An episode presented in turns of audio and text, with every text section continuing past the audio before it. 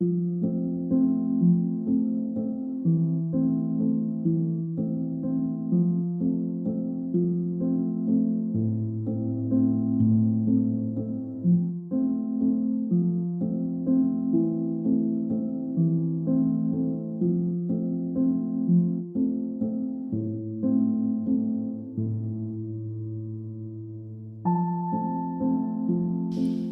好，这里是展开讲讲，我是冻姐，我是康迪，我是王老师。本期节目由梅赛德斯奔驰客户服务赞助播出。这期依然是我们三个人在三个不同的，也不是地方，就三个不同的呃屋子里，然后进行一次这个线上的这个录制啊。然后呃，这期比较。特别的这个时间点，对，是是一个特别的时间点，就是正好今天，呃，应该是昨天吧，因为阿康在上海嘛，昨天是不是上海下雪了？对，然后呃，正好我们北京也大降温嘛，然后正好是进入了冬天。我记得我们应该是去年还是前年，我们也在冬天的时候做了一期，呃，冬天。关于冬天窝在被窝里看剧的一一期节特别的节目嘛，然后正好呃现在也是今年的冬天，然后最近又有一些可能我们觉得又很节气性的剧，因为大家其实都能感受到啊，这一些剧其实都有一些共同的很典型的一些特征，就是为什么大家爱看这种初恋或者说是纯爱的这样类型的剧，其实也是因为这些元素是能够调动起大家一些很美好的一个回忆的，就比如说大家现在都是成为了一个。疲惫的中年人，然后在今天再去回味这个回忆，通过这个剧集的氛围感去带到那个回忆里面去，其实就是一种呃与美好重逢的一个感觉，然后能够从中去获得一些很治愈的一个力量。那我们先来聊这两部剧呗，因为可能有关注我们的朋友都已经能猜到了，因为也有好多让我们聊嘛，就是一部就是这个。奈飞出了这个《First Love》，呃，满岛光和佐藤健主演的这样一部日剧，然后另外一部是这个呃还在播的，还没有播完的，也是《静雪》，也是上个月的时候播出，然后当时一播出来，我记得好像豆瓣就已经到了九分左右吧，也是一个很高分。然后这两部剧有一个共同点，就是他们都是跟初恋相关的一个剧集，都是讲的是跟初恋重逢的一个爱情故事。比如《静雪》，它讲的就是说十八岁的时候两个人分开了，然后呃过了七年。吧左右，然后又再次重逢，然后呃初恋呃就 first love 我就简称为初恋了。他讲的就是他们在九十年代的时候相遇，然后过了二十年，然后又再重逢的这个故事。然后我们就可以先来聊一下对于这两部剧的一个一个感觉。好呀，那我们先聊一下 first love 呗，因为我觉得好像我们应该都看完了吧。我是一口气看完的，但是我很想听一下王老师 看完之后的感受，是不是已经加入了满岛光后援会？对我其实本来就很喜欢满岛光这个演员，然后我看这部剧最初的感受就是我非常喜欢他特别多的小动作，是他在原来的剧集里边也有的。有中间有一集吃意面的时候，然后看到那个西西突然间打了个嗝，就那种非常可爱的。然后他你看他吃虾子的时候，他不剥皮，不剥那个壳，他是像吃排骨一样吃那个虾，就是他这样的小动作特别多。包括我记得有一集里边。他看到那个佐藤健，他其实是有女朋友的嘛，在那个呃自动售卖机前，他对他买了一个玉米浓汤，然后突然呢，他就像一个受惊的小鹿一样跑开了。就是他的这种小演技特别多，所以我在看这部片子里面，我就专门找这些呃点去看，然后都是能打动我的。然后另一个能打动我的场景就是，呃，就是男女主角很多时候不说话的场景拍的特别好，就特别美，就是。非常让人能想起以前的那种拍摄方式，比如说还有一个场景是我记得他们俩从那个天文馆出来，然后在那个街头等出租车嘛，佐藤健跟他叫出租车，然后前面是我超爱的一场戏，对，然后前面是打过来那些灯光成了一个小小一个一个小圆点，然后摄像机对着他们俩的背影，他俩就不说话，然后身身体在那摇来摇去，就是这种场景，包括还有另外一个我很喜欢的，我看很多人也截图了，就是在那个洗衣房里面嘛。给了一个中景，然后那个满岛光睡在那个椅子上，脚搭在地上那个。还有一个场景就是我我印象也很深，就是天蒙蒙亮的场景，他俩在那吃冰淇淋，就那个场景也很深。就类似于这样的美感的场景，在这部片子里面非常非常多。这也是我就是容易被比如说日式的纯爱片，或者说我们我们日常认为的这种初恋的片子，呃，会打动我的地方。这就是最初的一一个感觉。我我觉得我首先也是被他那种美吸引的，就是不管从音乐、摄影，还有它的色调、氛围啊，包括他的那些房间的布景呀，大家穿的衣服呀，就整个的这个整个道具所营造的那个空间感，是最最早是被这个吸引。包括看那个他们一些穿的衣服的颜色的时候，有点想到我们之前聊那个二五二一的时候。比如男主男主角小时候那个家人就是喜欢穿红色，就很热闹温馨的气氛。然后女主呢，就是有一个靛蓝色和水蓝色的一个主调，就是有想到就这些东西，包括还有他那个每一集初恋出来那个 first love 那个标题的时候。我每一个都截图了，我也是，就是每一集出标题的时候，对。然后刚开始看的时候，我还觉得哇，这是这是日本，这还是北欧啊，就是特别有北欧那种校园。包括我们之前看那个普通人，呃，那个片子的时候，就觉得那种。欧洲校园那种干净和清澈感，我不知道，因为我没有去过北海道，我不知道北海道那种风光，因为也是呃有雪的地方，是不是很接近北欧那种感觉？结果最后他们还真的就是去北欧了，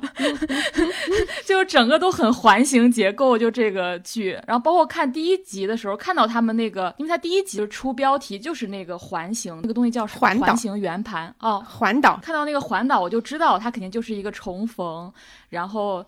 呃，跟初恋相遇的这样一个故事，就它整个结构肯定也是一个回形的结构，包括还会想到很多很多小时候的回忆，包括看恋空啊，看很多青春片呀，对，整体是最早就最突出的是这种感受。嗯，对，是的，我看的时候也是，就是其实我们之前有关注到这部剧嘛，然后我们当时就是呃看那个预告啊什么的，就会有那种很强那种氛围感，呃冲过来的那种感觉。我没有想到的是，看完这个剧，整个就是它竟然在。整个的这个剧里面都是这样的感觉，就我觉得它是充满了关于这个大家想象当中的这种类型的一个刻板印象的，就是里面所有的元素全都是这种刻板印象的实现，包括北海道大雪，然后校园天台，所有的等等的这些元素，它里面都做的特别特别的充分，然后完完全全实现了你对它的一个最初的一个想象，包括它整个片子的，我觉得很多人可能不管你对剧情怎么样啊，你对那个。它的这个视效和画面都是非常印象深刻的，因为它采采用了一种很胶片式的拍摄方式，就让那个九十年代的那种感觉，那种怀旧的那种感觉非常非常到位，整个画面非常美，然后所有的这些都给你带来一个非常好的一个视觉的一个体验，然后再加上演员，我觉得其实也还是确实像王老师说挺出彩的，就尤其是满岛光嘛，他还确实是在里面增添了很多，就他因为这个故事的剧情有很多是不是特别的。可信嘛？就是它还是有一些非常刻意的一些部分，但是因为演员给其中增加了很多那种灵动的感觉，所以你感觉特别的楚楚可怜，特别的，它让整个的这个故事都变得可信了很多。所以这个我觉得是他做的还挺好的一个点。另外就是他这个剧，我我严重怀疑他肯定是一个这个导演的一个电影本子，因为这个导演就是拍《天使之恋》的那个女导演。对，然后他也没有太多过往的历史作品，呃，但是他好像最开始就是跟呃岩井俊二是是是有学习什么之类的，就能看到这种风格，然后所以我我严重怀疑这应该是他的一个电影剧本，然后因为奈飞找过来或者说是有这样一个机会，就可以给你提供这样的一个。就是嗯，大家都知道奈飞的那个财大气粗，就觉得说你是不是可以把它扩成一个剧啊？但是你要奈飞要扩成一个剧，肯定是希望你在这里面有一个非常明显的一个类型特征，然后非常就是他肯定，我觉得他。之所以被奈飞看中的一个原因，就是因为它这个主类型和主元素的这种，大家给大家这种氛围感是非常突出的，所以它也在很多方面去强化了这个东西。但是又因为它是一个电影，然后要把它扩成剧的话，它在里面其实也加了很多的东西。我觉得有一个其实做的也挺深刻的一个点，就是它其实做了两条初恋线嘛，就是女主和和男主，然后以及女主的儿子和他喜欢的那个女孩，就他儿子跟那个喜欢的女孩那条线，其实做的挺 Z 时代的，就是会有一种。就是很很很很新的那种感觉，当然我不确定这个东西可能它的效果不不是特别的准确啊，或者说好啊，但是它里面包括那个他喜欢那个女孩的那种职业啊，或者整个他们的这种态度啊等等，就是他有一种给我一种很新的态度对上很旧的纯爱观的一个冲击的感觉，然后包括最后可能还有一个。满脑光跟那个女孩一起唱歌啊，什么之类的，就是还是有蛮多这些很新的一些碰撞点。虽然它是一个扩出来的一个一个剧本，但是它还是有一些呃。就是有一些自己的巧思吧。另外一个我刚才想到的还有两个我觉得非常熟悉的元素，就是一个是传统在日本纯爱片里面都有一个物品，比如说这个物品代表了一种羁绊嘛。你的名字里边那个红色绳结，那这部片里面就是《First Love》这首歌，甚至这个羁绊到最后还起了个非常重要的作用。当这种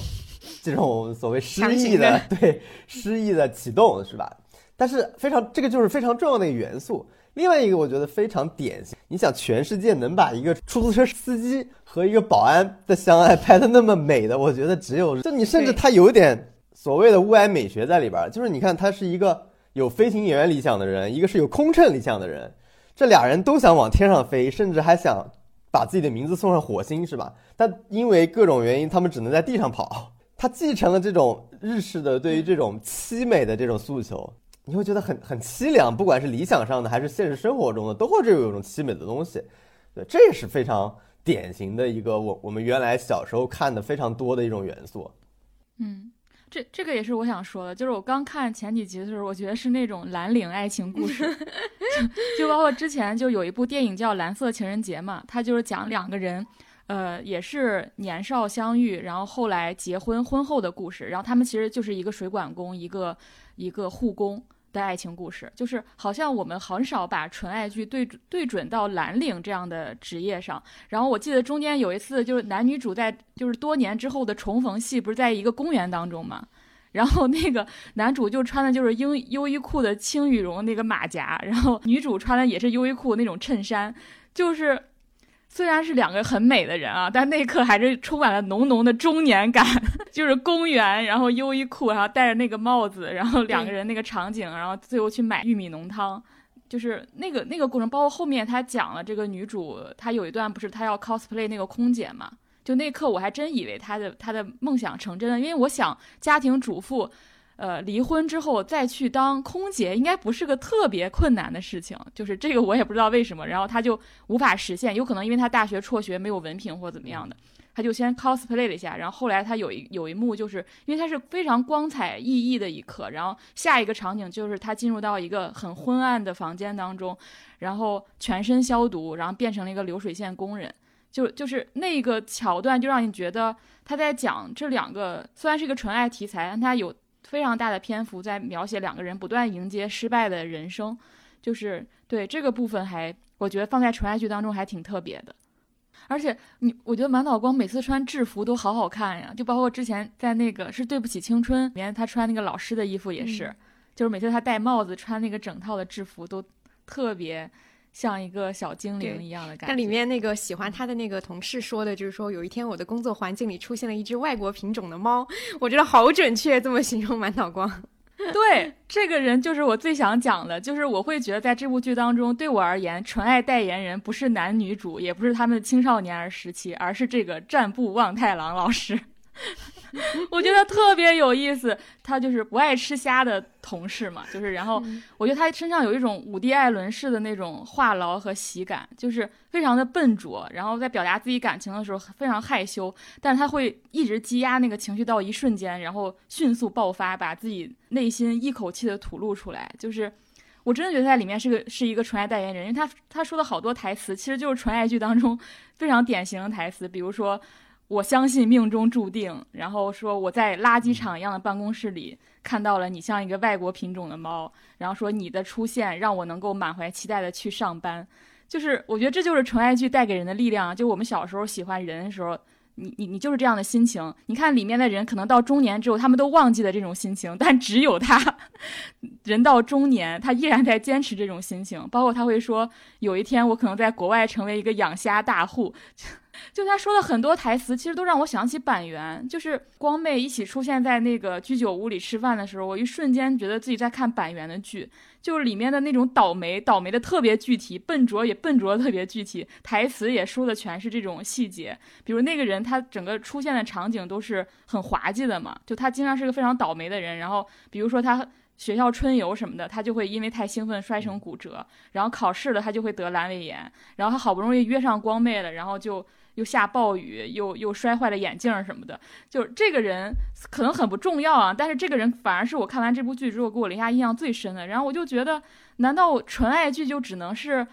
漂亮的人才能去代言纯爱剧吗？就是为什么像这样的人就不行呢？反而他在我心目当中是这部剧当中一个非常非常非常特别的人。嗯嗯，是的，你看像这样的人，他反而是整部剧里边第一个能够解放自己、打开心扉、开始告白的人。就他比所有的主角、所有的其他的人都都会先做这件事儿。对，还包括他们俩在那个雨中。雨中跳舞的那一段，那一段也感觉说反话，对，感觉很即兴，但是也很灵动。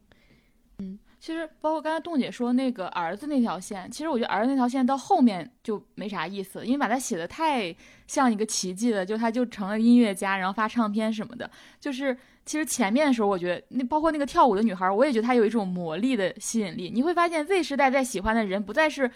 上一个世纪他父母那辈喜欢，可能就是那种。典型的我们想象当中的纯爱女主的形象，但是到 Z 时代，他们喜欢是有个性的，然后非常有生命力的、很特别的人。我觉得他那条爱情线还就是一直都让你觉得很有新鲜感，然后直到最后的时候，好像他鼓励他的梦想，他好像也就必须成功。就我就想那个人可以也可以不成功，然后到最后他们再有一个相遇也挺有意思的。或者他就成为一个 YouTuber 也行啊，他就成为一个网上的随便的一个音乐人也可以啊，成一个地下 rapper 也可以啊。地下 rapper 的歌，可能回归到故事本身的这个这个点，就还是说，嗯，很多人都在诟病嘛。但是我觉得他，我我看的时候，因为他第二集的那个失忆梗，就失忆梗不是贯穿全剧嘛，然后我觉得。也有一种给我一种很复古的一个感觉，因为大家就知道说像什么车祸、绝症、失恋这种，啊，失忆啊，车祸、绝症、失忆这种就是传统的，就是有点像韩剧梗嘛。然后我看到那个梗的时候，它确实出现的非常非常突兀，然后但是它又特别的成立，就是它确实又带来了很强烈的这种情感冲击力，就是你知道说这个事情在现实里面其实是。不是特别的可信的，但是它就放在这里的话，它导致了男女主角之后这个人生的一个路线偏差，你又觉得非常的。可信，因为我觉得他这个剧里面，他其实是一直都在强调说这个初恋的这个重要意义嘛，包括《First Love》这首歌，他其实也都是一直在强调这种唯一性。然后他其实在这个故事里面，其实也是在把初恋的这个人和这种唯一性去做了一个很强烈的一个绑定。因为对于男主角秦道来说，就是初恋对他的意义，就是初恋是对他来说非常积极的一个力量，就是他又能够让他去坚定自己的梦想，然后又就是尤其是。这个女孩还跟她的家里人，因为男主角的妹妹是一个听障人士嘛，然后又相处的非常好，所以对他来说，呃，又加上这个分开本身是一个有点像是外力的一个作用，所以他对于这个女主角的。记忆和这种唯一性的那种是很深的，然后对于女主角来说也是，就是初恋它是一个中断的，或者说一段被封存起来的记忆，好像因为呃失忆这件事情，它同时就从就是呃中断了他的人生两个层面，一方面是失去了一个爱人，一方面是失去了自己的可能学业啊，就像刚刚说的，他没有了自己自己奋斗的一个机会，然后早早的嫁给了一个医生，成为了一个全职主妇，就是他其实是一个被掠夺的一个记忆，所以在这方面上来讲。这一段他虽然没有记起来的回忆，也让他整个人变得很很暗淡吧。就是他一直反复在剧情里面都在强调说，我好像丢失了一块拼图，然后我总觉得我应该不是这样的，但是我现在对我的人生就没有期待啊，等等。就所以他其实是用这样的一个一个一个强情节吧，然后把初恋这个事情对于男女主角那个唯一的意义就进行了非常强烈的一个加深，也就等也就是画了一个等号，就是说初恋对于这两个人来讲，就是他们俩自我实现的一个最大的一。个助力，如果没有了这个东西，没有了那个人的话，那我的人生可能都不会是这样的。因为像包括结尾，他其实也讲了，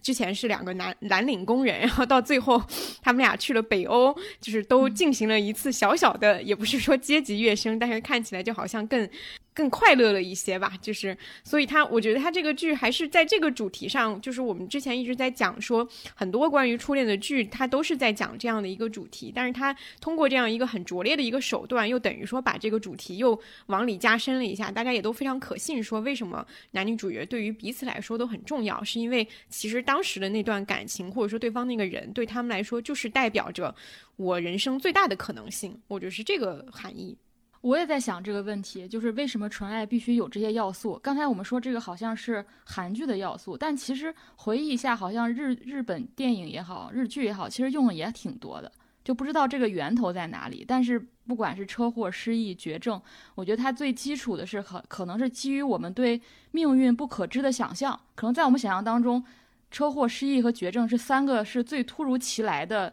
人生命运的转变吧。然后你好像我就觉得纯爱好像你必须置身于一种会不会突然死掉，然后会不会突然忘记。呃，会不会突然就此再再也不会遇到，再次错过的这种恐惧当中，可能因为这种类型的爱情特别的稳定，因为你想想，就是还有比此生注定更稳定的东西吗？还有比什么所谓的一眼万年，就是就是第一眼见到就爱上彼此更稳定的东西吗？好像没有了，因为这个巨大的稳定存在了，好像你必须再去找到一个巨大的不稳定，然后才能让这个人物和这个故事在这种摇摆当中存在。但是我觉得，虽然这个剧也用了刚才车祸、失忆啊这些梗，除了刚才洞姐说的，他这个失忆其实是他记忆当中，呃最特别的一块，然后是标定了他是一个特别人的那块记忆的拼图。除此之外，我觉得还有一个好处是，他其实还加入了后面他加入了其他所谓的命运不可知的想象。可能过去我们想象就是这些意外，但在这个。这部剧当中，他还加入了比如战争、伊拉克战争，加入了东京大地震，这些其实也是所谓的对命运不可知的想象。然后我就想到之前板垣写《最完美的离婚》的时候，他也是把这个日东日本大地震作为一个其实很小的背景，但那个很小的背景却非常的日常。他就其实写的就是这两个男女主就是在。地震爆发的那一刻，因为回家很困难，然后相遇，然后慢慢的恋爱结婚，然后若干年之后，他们又因为地震离了婚。就是地地震在里面是一个日常式的背景，然后我觉得在在这部剧当中其实也是这个样子。然后后来别人就问他说：“你你为什么要这样写嘛？”然后他当时就说：“就是虽然他是写偶像剧出道的，其实偶像剧当中不会加入什么这种类似的大事件，你只要不断的写男女之间的爱和恨。”遗憾、错过、偶遇、相遇、相逢等等这些东西就够了。但是他说，他有一次不是他看到一张一个一个男女接吻的照片，但他们身后有一辆车正在燃烧。他就说那一刻他就顿悟了，说可能哪怕是一个爱情故事，只有男女双方是无法成立的，因为社会上发生的各种事情也在他们当中发挥着作用。我觉得这个挺有意思的，就是。如果他只写了失，就是车祸、失忆、绝症，我觉得他还可能停留在上一个阶段吧。但他加入了后面这些，我觉得他可能对当下正在发生的事情，此刻他们中年之后所处的时代是有关心的，是有注目的。就这一点，我觉得还挺好的。另外一个，我觉得虽然失忆、车祸，然后这种绝症有点老套，但是它依然管用的一个原因就是，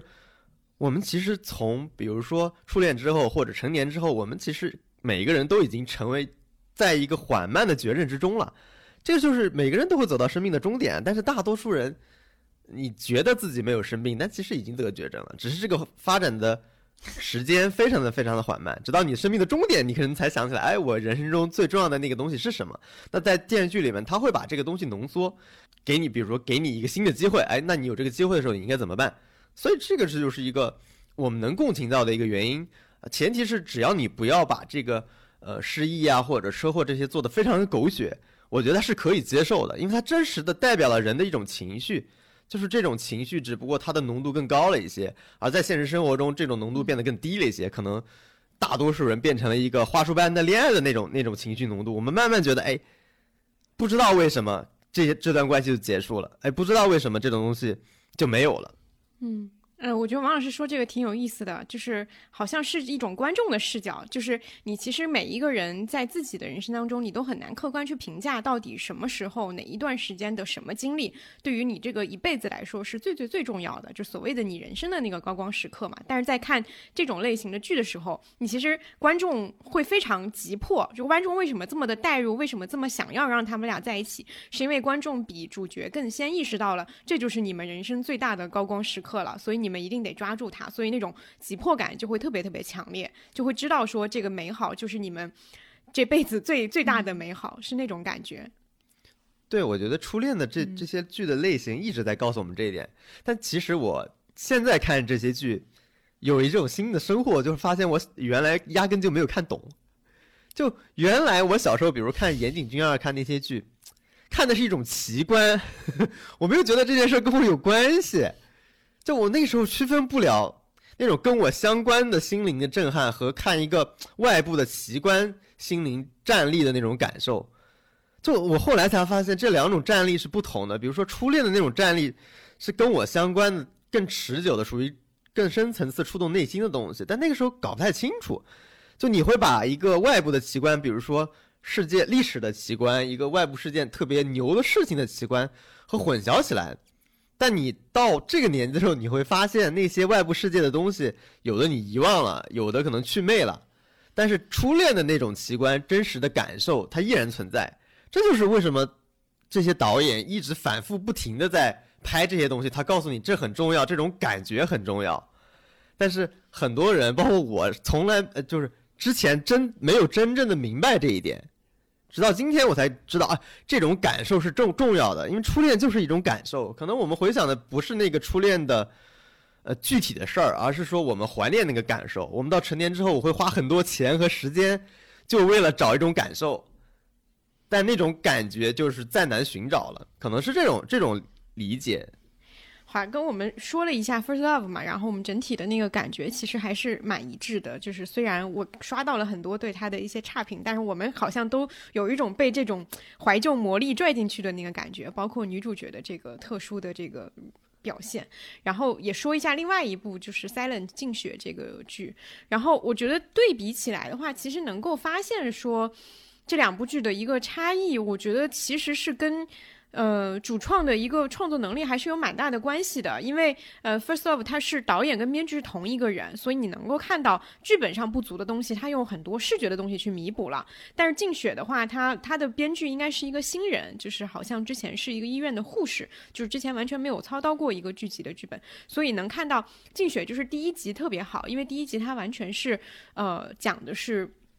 以前的一个就是校园类那那那一侧的一个故事嘛，然后第一集会给人很大的一个触动，包括它里面很多元素其实也很板人，包括一起听歌啊什么之类的，就是你能够看到很多这样的类似的这种感觉，当时也是让大家觉得非常熟悉。但是当走到后面之后，目前它出了七集嘛，然后走到后面之后，你会觉得这个剧它推进的有一点呃没有。没有什么核心的动力，因为它主要讲的其实就是说，这个男女主角当初，呃，是一段很好的一段校园恋情，之后毕业之后就分开了。分开的原因是男主角提出分手，后来就多年后重逢才发现，说原来是因为男主角当时就是耳朵有问题，然后失聪了嘛，他愿意不愿意让这个女主角承受这些东西，所以就。都隐瞒了，结果两个人又再重逢之类的，呃，但是在这个现在时的这个时候，女主角已经有了一个就是交往了一段时间，而且也是他们当年同学的一个呃男二号的一个男朋友，就是。等于说是这样的一个三角恋的一个拉扯，我觉得为什么这两个戏虽然它讲的都是初恋重逢的故事，但是它会有一些不同和你这种体感的一个差异，就是静雪采用了另外一种方式，它是更写实一点的，就是因为失聪这件事情也没有说车祸那么的嗯标志性的一种，我觉得很很俗套的那个梗嘛，然后包括它里面也有在。尝试去强调关照到一些就是所谓的这些听障人士的一些细节啊等等，他走的是一个比较生活流的一个方式，但是我觉得他在主题上有一个问题是在于说，因为你会发现，呃，First Love 里面，它其实就像刚刚强调的，就是说在失去你的那段时间里，我的人生啥也不是。就是其实他用很大的笔墨都在强调这种，不管是女主角是做一个家庭主妇的那种憋屈，还是男主角失去梦想啊，就等等这些。这些时候，所以他们讲的都是我我在那段时间是暗淡的，只有重新遇到你之后，我才发光了。就是其实挺符合我们对于一些这种类型剧的一些想象的。但静雪讲的那个点是说，我失去了初恋之后，我其实恢复了正常，我努力的去恢复了正常。我作为一个呃听障人士，我努力的去学习手语，去让自己的生活变得平静下来。然后女主角也是，我交了一个新的男朋友，他陪我度过了这段难熬的时间，我也开始回到了一个正常状态。所以。他那种感觉就是我，我虽然有一段刻骨铭心的感情，但我现在也回归平静了。但我现在重逢之后，有一点就是，他可以给观众那个滤镜，在于说这个人还是很特别，对我来说很还是很特别。但他在这个特别上，并没有做一些过多的强调。所以两个人如果最后他选择就是说，我要从这种平静的生活当中再走到你身边去，那种感觉就给人感觉特别像是在。弥补遗憾。就它有点像是一个明知不可为而为之的那种，就其实可能大家都已经变了，但是只是因为当时我们那个结束是一个很突然的一个情况，所以我们今天要去把这个句号给画上。就是给我的感觉会从呃故事的情理上来说，可能有点偏向于这种，你其实不太能找到所谓的这个初恋，它给两个人带来的这个核心的意义是什么？是什么地方让他觉得让这个主角觉得说对方是不可取代的？我觉得是有一点难找到这个。点的，而且因为这个剧，它把里面所有的这些，不管是男女主角，还是男主角的，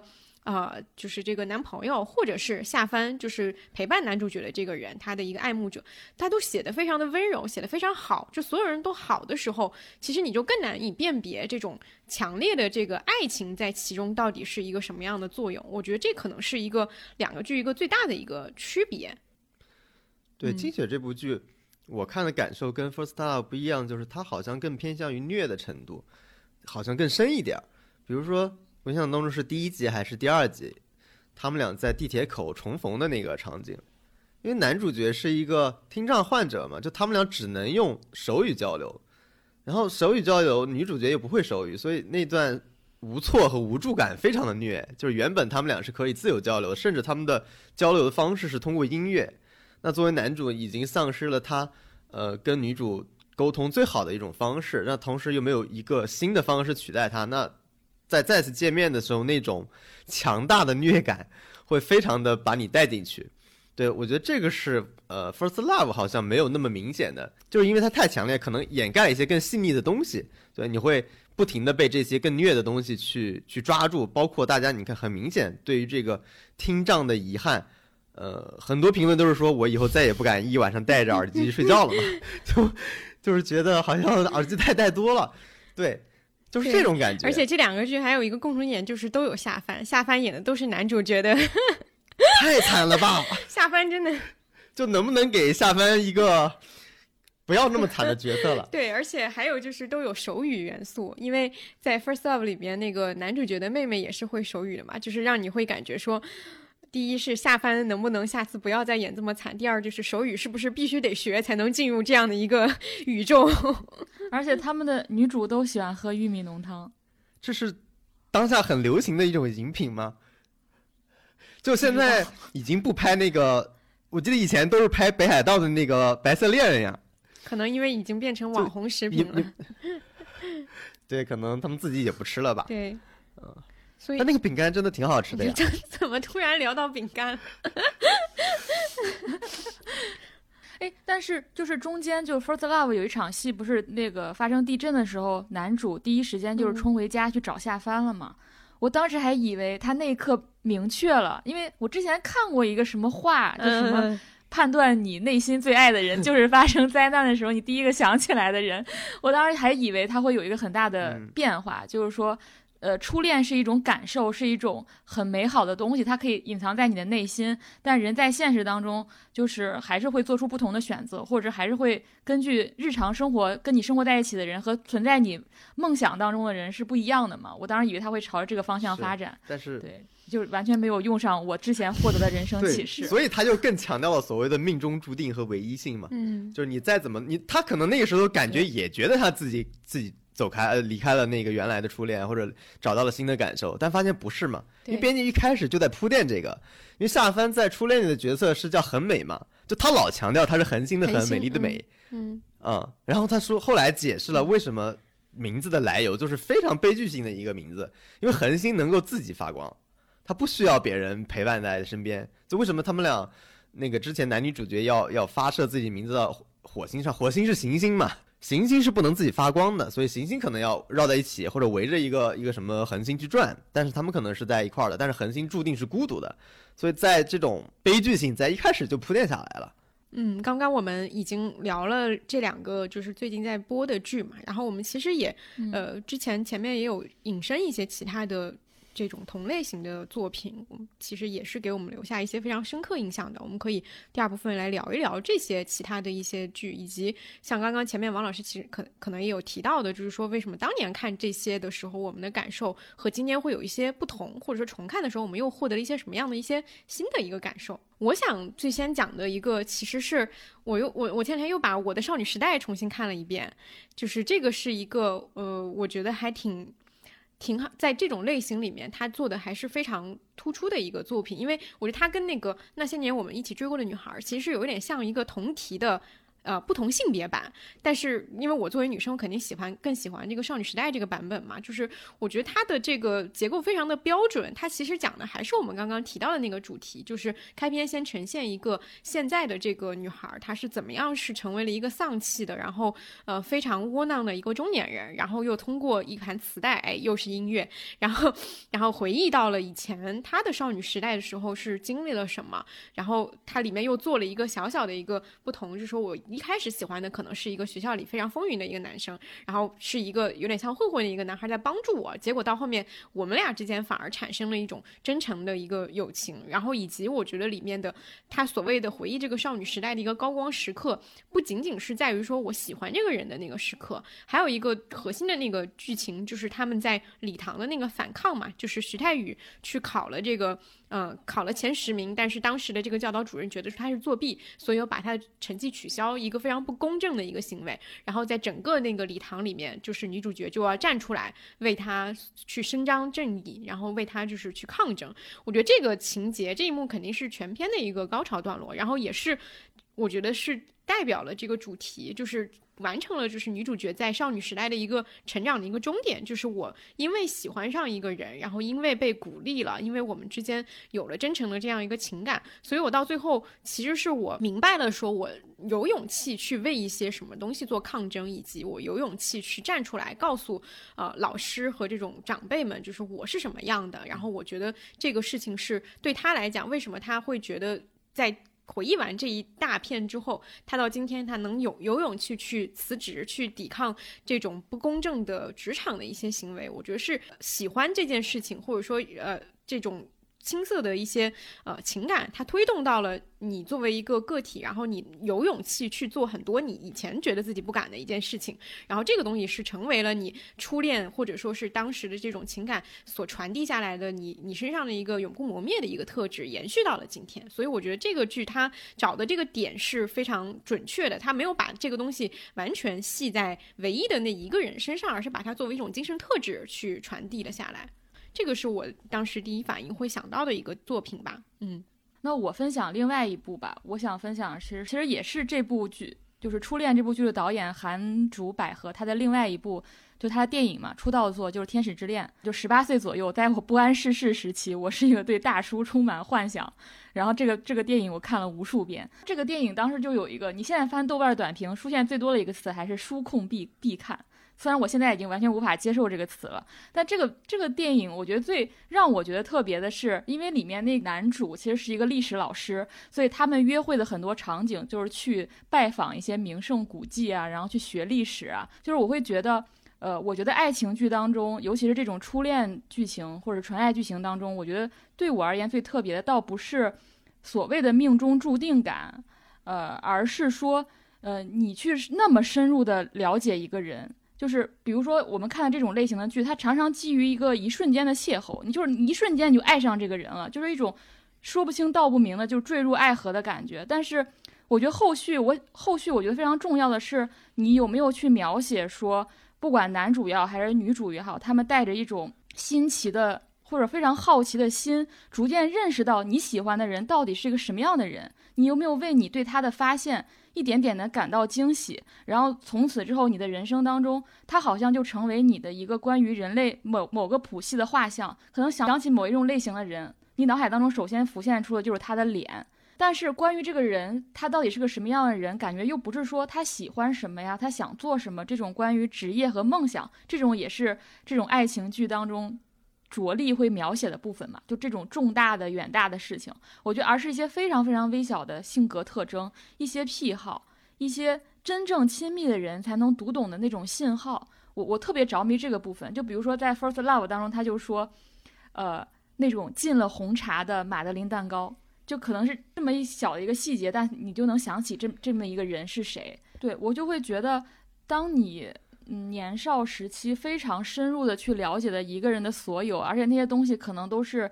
你本身不感兴趣的，比如你小时候喜欢一个男孩，你可能对足球毫无兴趣，但因为他你就知道了什么各种球星，知道了各种足球的规则，看了各种比赛等等等等。然后之后你会觉得他会成为你人生的一个线索，好像帮你连接了过去和现在，然后他成为了一个人在你生活当中的记号。若干年后 你再看世界杯的时候，你还是会想起他，因为你会知道你你最早关于足球的所有记忆可能都是来自于他。这是我觉得。呃，爱情剧，尤其是关于初恋的，让我让我觉得最特别的地方，就是你从未如此深入的了解过一个人，连他的汗毛，你可能都花费了心思去了解。这个是你中年或者成年之后，你再谈恋爱，好像都很难付出的劳动，或者是很难有那样大的好奇心和动力以及兴趣去了解那么一个人。包括我们后来看很多所谓的这种中年婚姻也好，中年恋爱也好。都是你最后发现你根本不了解这个人，但是你发现初恋就没有这种情况。初恋是你特别特别了解这个人，你你把他的一切都都想去捕捉到，然后甚至说他为什么改变你的人生，有时候是很很微小的事情，他只不过是让你知道了，从此把什么什么事情和这个人永久的做了一个联系。啊，嗯，我之前看了一个文章，挺有意思的，是一个在中国生活的意大利人，他写他为什么喜欢看《欢乐颂》。他觉得自己跟他们一样，每天出门为了改善自己的生活要做点什么，可能晚上回家会感慨好像没什么进度，第二天还要从头再来。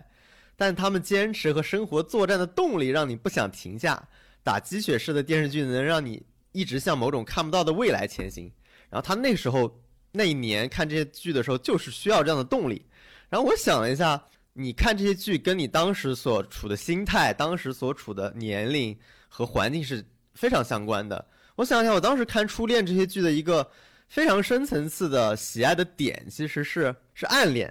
就初恋里面很多是暗恋，因为大多数人的初恋并不能发展成一个轰轰烈烈的爱情。我相信暗恋可能是更多人的一种常态。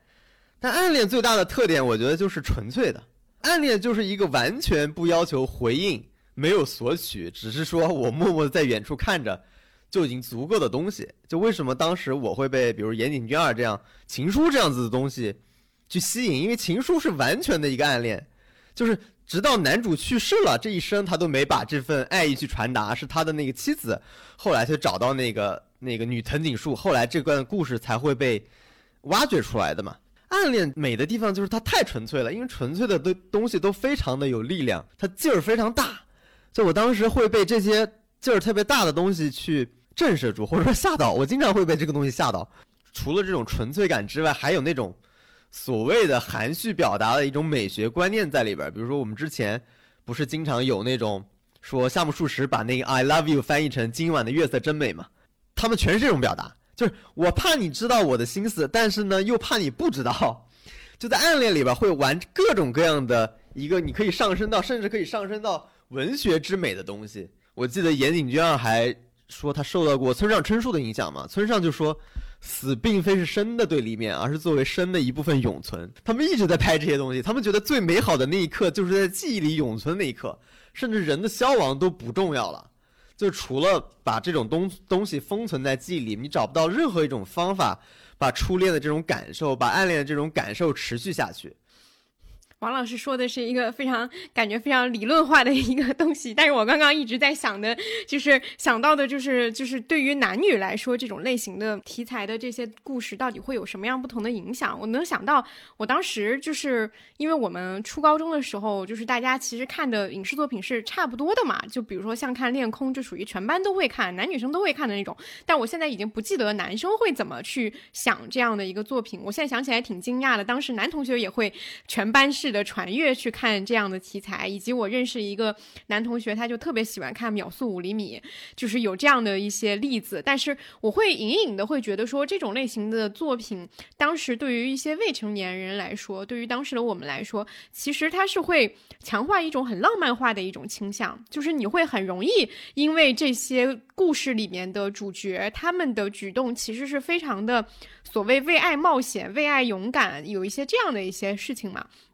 所以当时好像有一种模仿性在，就是大家在自己的就是生生活里面，或者说自己的当时的一些就是校园恋情之类的这种里面，你其实也会不断的去强化自己的这种。心态也好，或者说自己的这种所谓的主角感，我就是这样的一种感受，其实挺奇妙的。因为你其实看这种类型的作品的时候，一个是为这种爱情所打动，另外一个其实你也有那种感觉，就是以前不是老说老说就是日剧或者说韩剧，它的那个特点就是说你在彼此眼中闪闪发亮什么的那种感觉。就是我觉得在看的时候，你会强烈的感觉得到，哦，原来在这样的一种情境之下，你是可以做主角的，你特别的光彩照人。我觉得有这样的一种感召和这样一。种潜意识会让大家在自己生活里也开始进行一些模仿动作，就是也会在一些比如说吵架的时候，就会想象可能自己是是怎么样，就是是一个故事里的一个什么样的一个情节，然后也很愿意去浪漫化一些日常的一些举动。我觉得这个是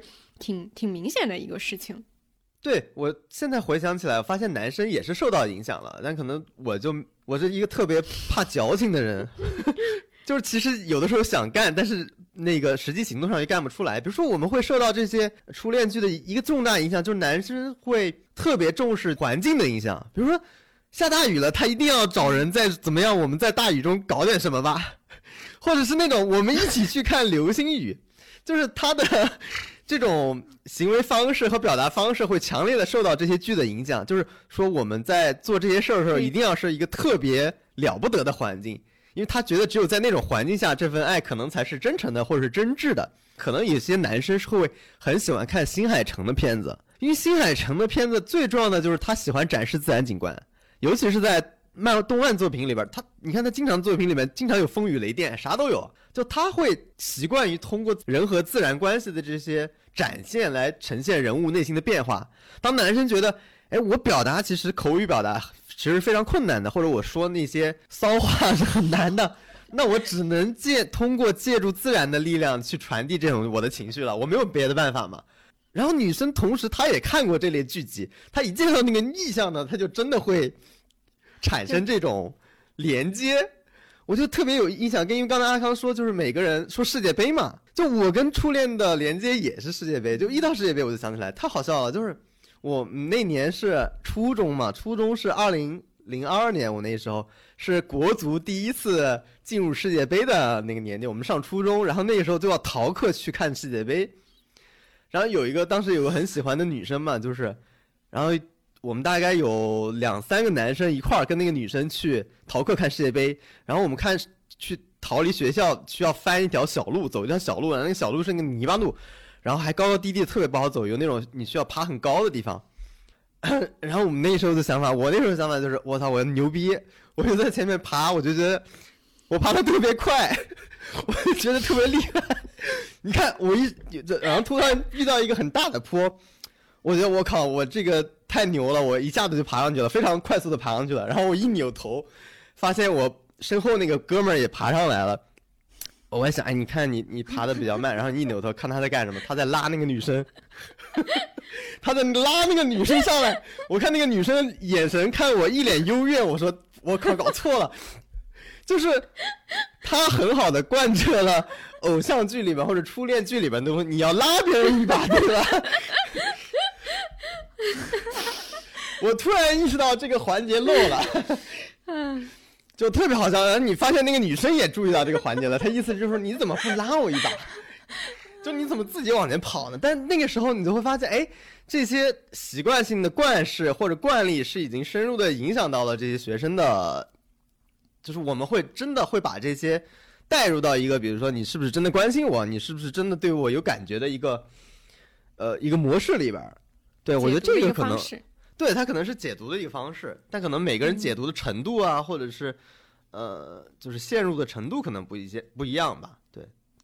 我我会觉得，就是就连到现在啊，就是我特别，比如关系非常好的情侣朋友突然分手，我的第一反应依然是他家是不是出事儿了，他是不是生病了，然后他是不是那个有什么难言之隐没给你讲？难言之隐，就是。就是他还爱着你，他他是无比的爱着你，但他不得不离开你。可能若干年后你才会知道他为什么离开你。到现在我都会有这种下意识的反应，所以我就觉得，其实包括我在看那个《罗曼蒂克二点零》那个书的时候，他就说，可能在之前像那种浪漫小说啊、言情小说，可能是一种爱情代餐，但对对于我们这一代，其实已经不是了。那一代可能他接触的媒体形式太少了，接触这个东西太少，但我们其实是先有了。言情小说的语言叙事，包括他所描绘的这种心理意象，包括刚才王老师说那种声光电，那种那种非常浪漫化的场景，你是先读到了这些，才有了现实世界当中发生的爱情，所以你是倒置的，你好像是在模仿，就是你当时看的电视剧也好，读的小说里面，他们对这种对爱情的，你是在复现他们的爱情，就是是他们给你勾画了爱情就该是什么样的一种想象。甚至它束缚了你的这种想象，对，嗯，是的，我我刚是刚才也想想到的，就是说，其实当时为什么好多这样的故事它会发生在校园？因为我觉得还有一个特点，也是出了校园以后没有，就是它确实是一个同龄人的一个大环境，就在这个环境里，大家熟练的掌握一种语言。我特别喜欢，也不是喜欢看，就是对那种。特别印象深刻，就是哎，这这个所有人起哄的那种场面，就是当你就是当发现两个人之间有点什么的时候，其他人会起哄的那个那个情节，其实对我来说印象是很深刻的，因为你一想到就是说以前自己在。就是那个年纪的时候的你的那种感觉，可能有一些是暗恋，或者有些是什么，就有点像是大家都有那个记忆，比如说像是你做早操的时候会偷偷的去趁着转身去瞄那个人啊，或者是怎么样，你偷偷去看啊，就是所有这些其实都处在那样一个大环境之下，就是你为什么得偷偷的，是因为。所有人都在那里，但是你要去识别它。然后这份识这这份情感，如果被其他的同龄人发现了以后，大家就会非常强烈的去做一些推动性的一个动作。这个东西在成年社会其实是非常非常少的。你在公司也好，在其他所有环境也好，再也没有那样的一个环境去让你去在其中觉得说这个事儿特别重要。你所有那个小的情绪、小的心思都会放得很大，都会对那一天的所有的你跟他的一个擦肩而过，你跟他的一个交集。或者或者说你们说了一句什么样的话，你都会印象特别特别深刻。就是我觉得这个是非常非常难在之后的人生里面再去寻觅到的一个事情。另外一个也是因为说，我不知道这个跟时代会不会有关系，因为我们可能我们这个年纪，当时在校园的时候，我们的通讯其实是不发达的。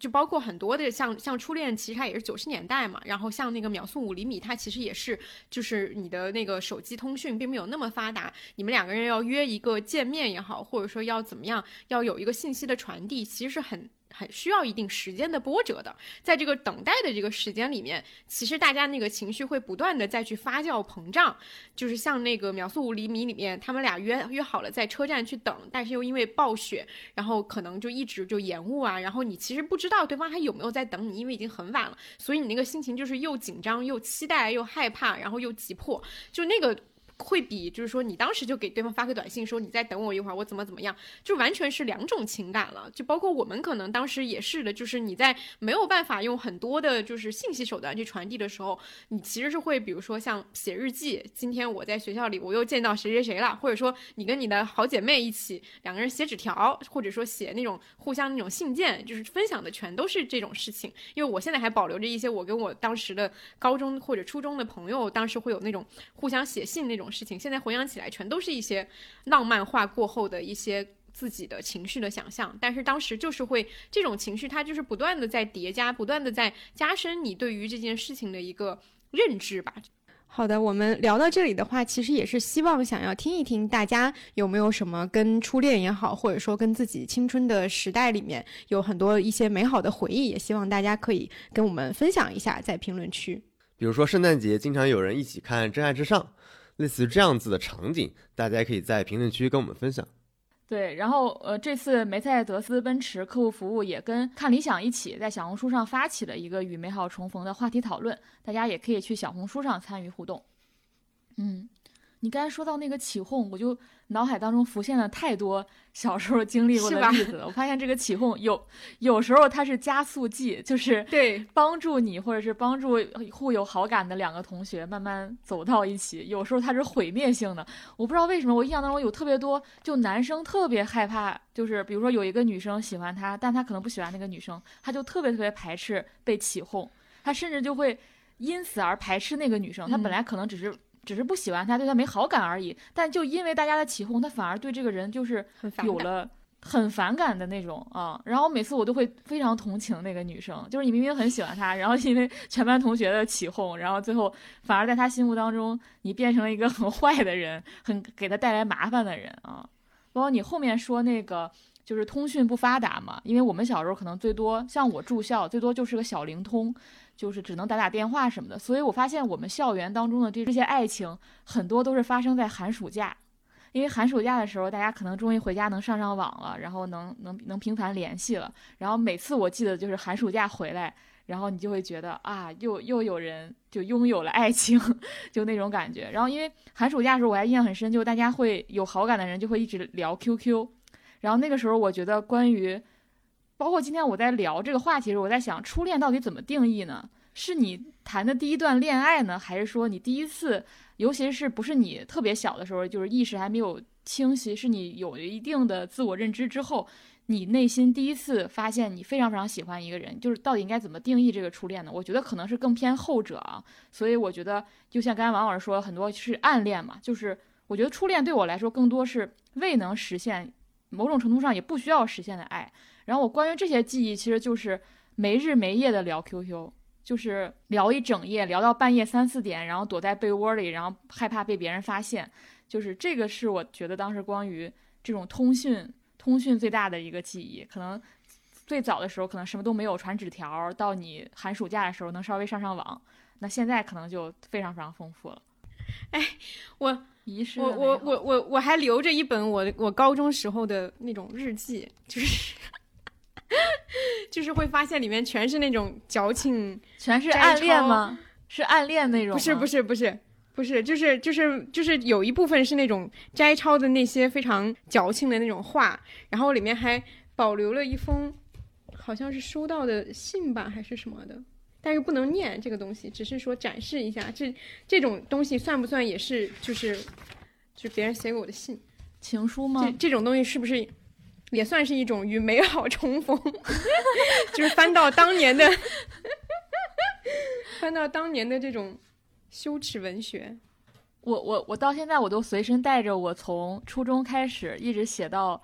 高三毕业的那个周记。就是一直都没有放在家里，就是一直跟着我上大学就带过来，然后现在在北京住，他也跟着我，我就特别害怕被我爸妈看到，所以就一直随身带着。但是我的那个周记里面没有任何关于爱情的，全都是我下次一定要考好，我下次不能再这样子了，我下次一定要考到第几名。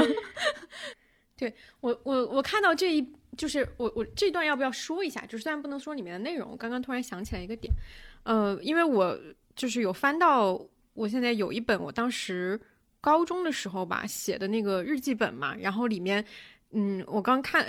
浅看了一点，然后我就会想起一种感觉，就是当时的那种感觉是，就是因为我们学校是就在南方嘛，然后我们那个教室外面有一棵那种呃玉兰树，但是那种广玉兰，就是非常就是树叶非常非常呃绿，然后非常大的那种树叶，然后就会老有那种夏天的。时候就是外面是下过雨的，然后那个树就非常的好看，然后你就在那儿，然后就是感觉就是一边在那边吹着那个夏天不是很热的那种风，然后一边看着那棵树可能有开那个白色的玉兰花，然后你整个人就会陷入一种就是浪漫化的那种情绪里面，然后就开始就是我觉得这个也也是当时一种成长过程里面一种很很奇特的一种体验，就是你会呃时时刻刻你你会。因为一些你觉得自己应该这个时候有一些情绪的时候陷入情绪，我觉得那种情绪就有点像是为赋新词强说愁的那种感觉，其实是跟很多剧里面那种带来的那种忧伤的，然后非常那种感觉其实是很很类似的。我现在已经分不清楚这个东西到底是我自发产生的，还是说它是在一些 影视作品的那个影响之下才带来的。我发分享一个很荒谬的一件事情，就是这本这本日记里面，我现在去看里面一些东西，我根本不记得我写的是谁了。对，就是，就是完全不记得是谁，因为里面可能就是就是不是说具体的很很恒定的一个人，可能就是像我里面就有提到刚刚说那种起哄的那种，我里面写类似于就是说我开始觉得我好像喜欢这个人，可能是在那种起哄的那个氛围里面，但冷静下来发现也不是很喜欢他，就是有很多这种类型的描述，然后包括里面一些名字的缩写，我现在已经完全记不起来是谁了。那个时候你就缩写了。缩写啊，对啊，我我是我觉得我的一个特点就是我哪怕我因为我这日记是没有上锁的，就是哪怕在写这种东西的时候，我也会有一种害怕被别人发现的那种保密感，所以我就会写一些缩写，万一有人看到了，他也不知道是谁，类似这种会有那种感觉。但是这种缩写就导致我今天我自己都不知道那是谁了。所以刚刚阿康问到，就是。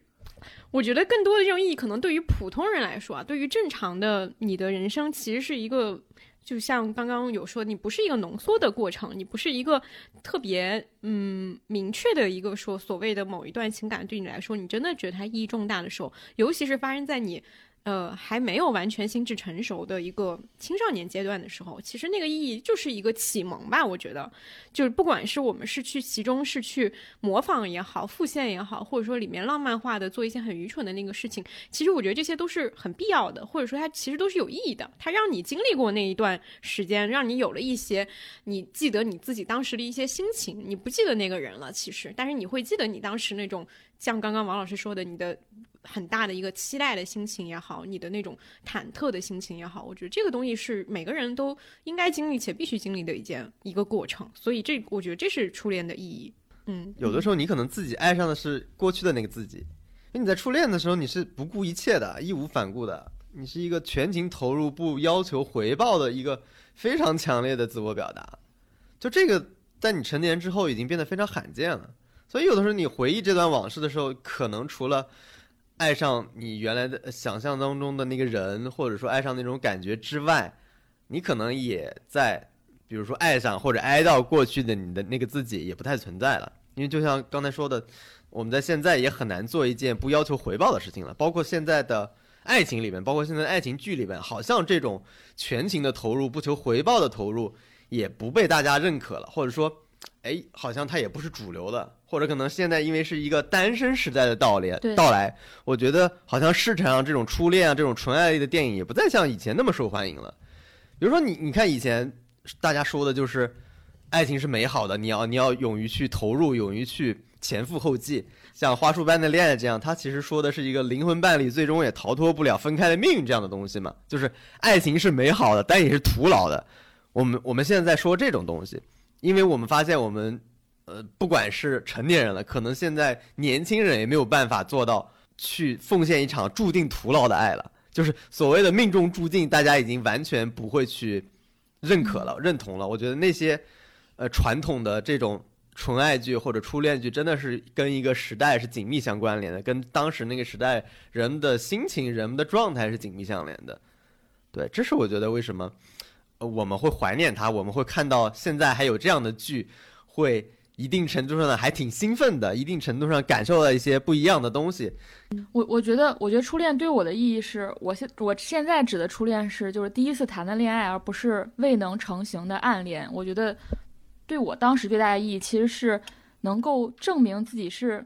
被爱的，是可以被喜欢上的。虽然现在这件事情已经不再成为你内心的恐惧，但在我小时候的时候，我是非常非常恐惧这件事情。每次我看这些恋空啊，看这些爱情电影，我都一直有一个隐隐的担心，就是我永远不会成为那个主角。就是我当时的心态并不是代入，觉得啊，我也会成为一个在别人眼中那个发光的人。我当时的恐惧就是我不会成为那样一个人，这样的故事太少了，然后这样的故事只能在。电影和电视剧当中出现，而不会出现我出现在我自己真实的人生当中。我觉得我小时候一直有这样的恐惧，就连小学的时候，比如说有男生喜欢你，他会给你买一些什么饮料啊，什么东西，偷偷塞在你的课桌里，我都不觉得他在表达喜欢。就是我小时候就是对不会被人喜欢这件事情是很恐惧的。所以我觉得第一次恋爱是给了你一个底气吧，就是你你知道自己是。可以被爱的，然后是会有人会喜欢你的。这个确认感，我觉得对对我是非常非常重要的。我觉得这个是初恋对我的一个很大很大的意义。就算这初恋啊什么的都最后没有成型，但它给你带来的这种确认感，当你确认过一次之后，之后你就不会在这件事情上反复的去犹疑也好，或者是要去试探自己、否定自己。对对，刚刚有说到我们自己对于这个感觉的一个回忆。哎，我想问的就是，你们会觉得说现在会是这种风潮的又是一个重回吗？就是我不知道会不会有那种感觉，就是现在感觉好像你今天去看一些非常强烈的，然后非常呃生离死别的这种东西，感觉你也不会像前几年那样觉得这是一个非常狗血的桥段。你觉得还挺？我觉得人人们对这种纯粹的爱情的渴望。好像没有变，但是，嗯，我觉得会放在一部分，不是我们现在刚才聊的这种类似于初恋这样的剧，而是放在类似于《苍兰诀》这样的剧。就是我对你的爱是让宇宙洪荒都要跟着一起改变的，就是它的纯粹已经不再体现在就是一个以现，因为因为我刚才聊这些还是以现实逻辑为基础，还是现实当中发生的故事嘛。但是我觉得好多我们对爱情的想象已经放在这种。架空的玄幻的背景当中满足了，那它满足了你是对这种纯粹爱的一种一种想象或者是内心的渴望吗？我觉得也是。对，我觉得这种渴望还是还是存在的，但是我我也不会觉得这种风潮就会回来。大家表达这一类已经把自己放到一个非常安全的区域才能表达这个这种情绪了，因为好像你把它放到现实社会里边，你的障碍太多了。就比如我我如今看，嗯，比如说像《First Love》这样的剧，我觉得我看的不是一个。有什么特别了不起事物的那个旧世界，而是看一个没有了什么的世界。就那个世界里面，人和人还没有那么割裂，就也还没有三观警察，是吧？也不用担心每段关系里我是不是警惕被 PUA 了。就它不是一个那么丰富的世界，但是很让人安心。那我觉得现在，比如说《苍兰诀》，甚至《亲亲日常》这样子的剧集里边，为什么会这样子？就是。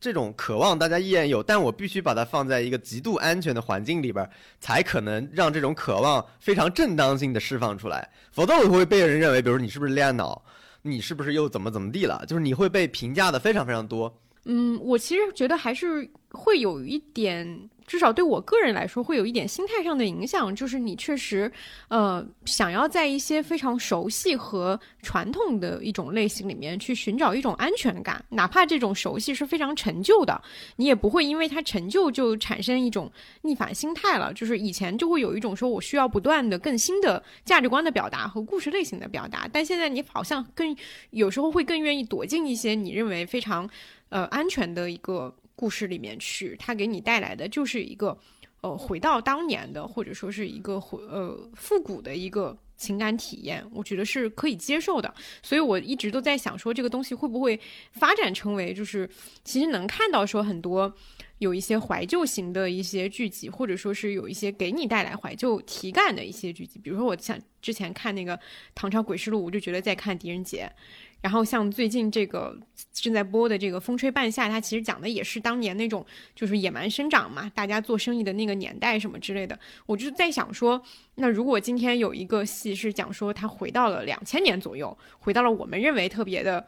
文化很灿烂的那个时候，我觉得是不是也挺有吸引力的？就是你你开始想象回到一种呃传统的故事里面，但反而因为那个传统的那个年代本身带有一定的丰富性，你会对此特别着迷。嗯，我是觉得现在的爱情是包裹在那个安全感里面的。就我在反思《亲亲日常》嘛，因为我我不太喜欢这部剧，但我能非常理解为什么很多人喜欢看这部剧的原因，就是因为它有点像崔兴龙老师说的，你看这部剧，你感觉清理了很多内存，就这些东西不用占用你很多的 CPU。就是我们刚才分享了很多爱情电影和爱情剧，其实还有一些我们呃看过的印象非常深刻，它只能说它包含爱情的因素。它不是完全围绕主角之间的爱情展开的，比如说《蓝色大门》，比如说《请回答一九八八》，比如说《请你的名字呼唤我》。它比起说去探、去写两个人的爱情，它更多的是在完成我是谁的一个探索。还有一个台剧叫《我的自由年代》，它其实也都是在强调这一点，就是它是把个人成长和所谓的这个爱情的懵懂的这种这种感觉，其实是结合在一起的。它最终指向的都是个人的这个。最终的成长嘛。你就是在这个青春岁月里面，你经历的这个爱情和一起经历的这些事情，帮助你成为了一个更确定的人，大概是这样的一个主题。嗯，爱情是他的一个探索的一个启蒙。他的探索可能包括爱情，对，也也也包括很多不同的其他的东西。然后爱情，你你经常发现他通过谈这段恋，包括像初恋也是嘛，他知道了自己，呃，喜欢什么，然后他知道自己将来想做什么，然后两个人还要有一个共同的梦想去追求，比如这个飞行员和这个空乘嘛。就我们小时候看的很多，他经常是对照的，可能两个人一起要去完成一件什么事儿。对，然后在这个过程当中，他们确立了自己，很多是这样的一个叙事脉络。初恋这件小事也是，也是，就是那个女孩，她也有一个高光时刻。她整体不是讲那个女孩因为喜欢上那个学长，开始变得越来越漂亮嘛。然后她有去做那个，就是他们我忘了那个叫什么，就是去有点像是仪仗队的指挥，你还记得吗？就是对她做仪仗队的指挥，也是因为说，呃，我我受到鼓励，然后我想要。就是做得更好，不断在那儿练习嘛，然后结果他就是最后就非常的光彩照人，在那一刻，也是这种，我那他那一幕有点让我想起那个《请回答一九八八》里面德善举牌子那个事情。好，最后，因为我们刚刚聊了很多剧啊，然后感受以及我们自己的一些回忆嘛，其实都是，呃，不管是剧给我们带来的那种美好滤镜，还是说我们想起了我们曾经经历过的一些美好，我觉得我们这里其实也可以在最后再给大家，呃，推荐一些，或者说想起了最近有什么让你觉得说，其实你在看到它的时候，也是觉得又是一个，不管是重看，还是说你还是找回了当时一些非常美好的记忆的一些作品，我觉得是最后。我可以去给大家推荐一下的，以及分享一下你看他的一个为什么你觉得那是让你觉得很美好的一件事情。对我最近特别想看的几部剧和综艺，一个综艺是《效力家民宿》，我就突然想去再感受一下当时能感觉到人和人之间的那种亲密的关系。我觉得这是我在看《效力家民宿》得到的一个非常美好的体验，就是他作为一个明星也好，作为一个瑜伽达人也好，作为一个。退休后的红人也好，就他给你展示的状态是有一种标杆性质的，你会不自觉的想去模仿，或者你觉得那种状态是令人舒适的。对，另外一个我想看的综艺是《Begin Again》，看《Begin Again》当时给我感觉就是一种面向陌陌生人的善意，所有的人都在听你唱歌，然后每个人都沉浸其中，这种感觉我觉得也非常好，所以这个美也是我想去重新体验一遍的。然后另外一个就是我还是想重新看一下《四重奏》，因为一般冬天我都会重新看一下。他的那个氛围不是小尊的雪了，他他的氛围是清井泽的雪，然后他给你的让我的感受就是四个废柴式的人物，四个不入流的人物，四个就像是，呃，First Love 里边那个满满脑光的出租车司机同事的那四个角色，非常不如意的角色，他们如何互相扶持、互相支持的生活下来的这么一个故事，这种感受我也想重温一下。嗯，我其实有一个习惯，就是我一到冬天，我就会想看一些两千年左右的一些剧，就是可能它它不是一个我自己意义上的说是重看老剧，而是我觉得是对于当时那个年代的一个美好的重逢。比如说我我觉得到了快到那个圣诞节了，可以看那个就是呃也是板垣瑞二写的一部日剧，叫《最后的圣诞节》，它是两千年四年演的，然后呃两千年四年播出的，然后主角也是那个《东爱》里面那个。完治，然后女主角是石田亚希子，然后这个剧就是一个，就这这一类型的这个剧，其实有一个共同点是，他们都故事挺传统和所谓的老套的，没有什么特别多的一些新意，但它依然是整个的，就跟我们今天聊到的那个剧一样，它会给你一个很强的一个氛围感，以及它不是纯校园叙事，它依然是在讲一个成人爱情，但是也依然带有一种童话的色彩，它会让你觉得说，嗯，你重新又在。一个就是相对成熟的年纪，你去感受这样的故事的时候，一个你是感受到了那个年代的一个蓬勃的生命力，另外一个也感受到了这种纯粹的基本的，甚至近乎于原教旨主义的爱情，其实依然是很动人的。然后包括同类型的，可能还有就是两千零二年的那个呃《爱的力量》，就申京惠里演的那个戏，就是那个也是让我印象非常深刻，就是它里面强调的就是说这个女主角她的那个。就深津绘里在当时那那里面的那种表现，有一点接近于满岛光在《First Love》里面那种，就是很有灵气的，带着一点自己很独特的一种美感的那种状态。她演的是一个三十岁的女性，她没有那么的厉害，没有那么的杀伐决断那种，但是就是非常非常灵动。而且她在里面也强调，就是说，即使是三十岁了，依然可以为爱情跳动，就心脏还是会跳动。而且里面就是说，不愿意，就不管多少多少，呃，不管是什么样的一个年纪，你只要为爱情跳动。你就永远都是年轻的，就等等有这样的一些状态吧。就是所以这种类型的剧是我的一个舒适区。每到冬天的时候，其实我觉得冬天的剧有一个特点，就是好像我们都会愿意去进入到一个更加温暖的、让你感到安全的一个环境。所以我觉得这个是所谓的一种可美好的重逢的一个感觉。嗯，对我刚才仔细 solo 了一下，如果我如果重看的话，我其实有点想看重看老罗的综艺。就是可能重看一下《新西游记》什么的，因为我觉得看他的综艺特别能让人回到昨日世界，就是好吃是特别重要的，好玩是特别重要的，和一群人在一起也是特别重要的。嗯，好的。今天这期节目其实也算是我们的一期冬日特辑啊，因为其实好像每次一到冬天就很想做一些很有仪式感的事情，包括我们的节目，其实也是前年的时候我们也做了一期那个冬日特辑嘛，也是跟大家回忆了一些我们觉得很有氛围感的一些老剧啊之类的，就是想要跟大家一起进入到这样一个非常舒适和温暖的一个环境里面去。其实我们聊到了很多日常生活里的冬日瞬间，比如说冬日特有的食物。呃，包括冬日是一个非常有仪式感的季节，因为它会有很多节日，比如圣诞节、跨年，然后初雪降临的时候，呃，然后我们甚至还分享在那期节目当中分享了冬日的那种非常温暖的穿搭。然后我也觉得，我们是不是可以在这里每个人分享一个对于冬天而言我们特别有安全感的一个画面？比如说对我而言，就是可能外面飘着雪，但你躺在被窝里，然后可能打开了《请回答一九八八》或者是《四重奏》这样的剧。我是很喜欢那种温暖感，但那种温暖感一般给我带来的方式就是开灯，我就很喜欢把家里的主灯关掉，然后开很多那种黄颜色的灯泡的那种灯，包括很多现在取暖器不是有那种假的火焰吗？那种我也很喜欢，我就喜欢把它们所有都打开，然后不管在这个环境下你做什么事儿，都会很有一种。安全感，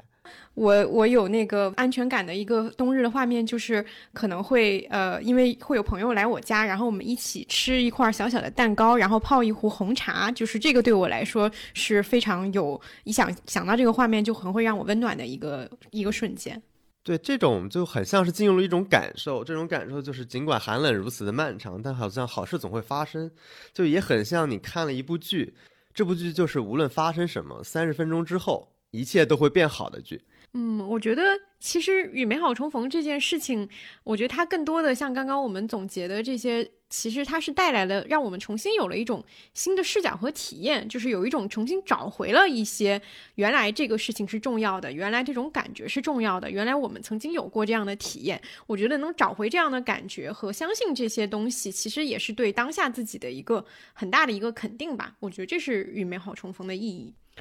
好的，这期节目还是感谢梅赛德斯奔驰客户服务支持。然后这次与美好重逢的系列一共有八集。下一期节目来自博物志，主播婉莹、大黄、小爱会说说这两年在世界各地的神奇参观体验，带我们在博物馆与美好重逢。那我们这期节目就到这里，我们下期再见，拜拜。再见，下期节目再见。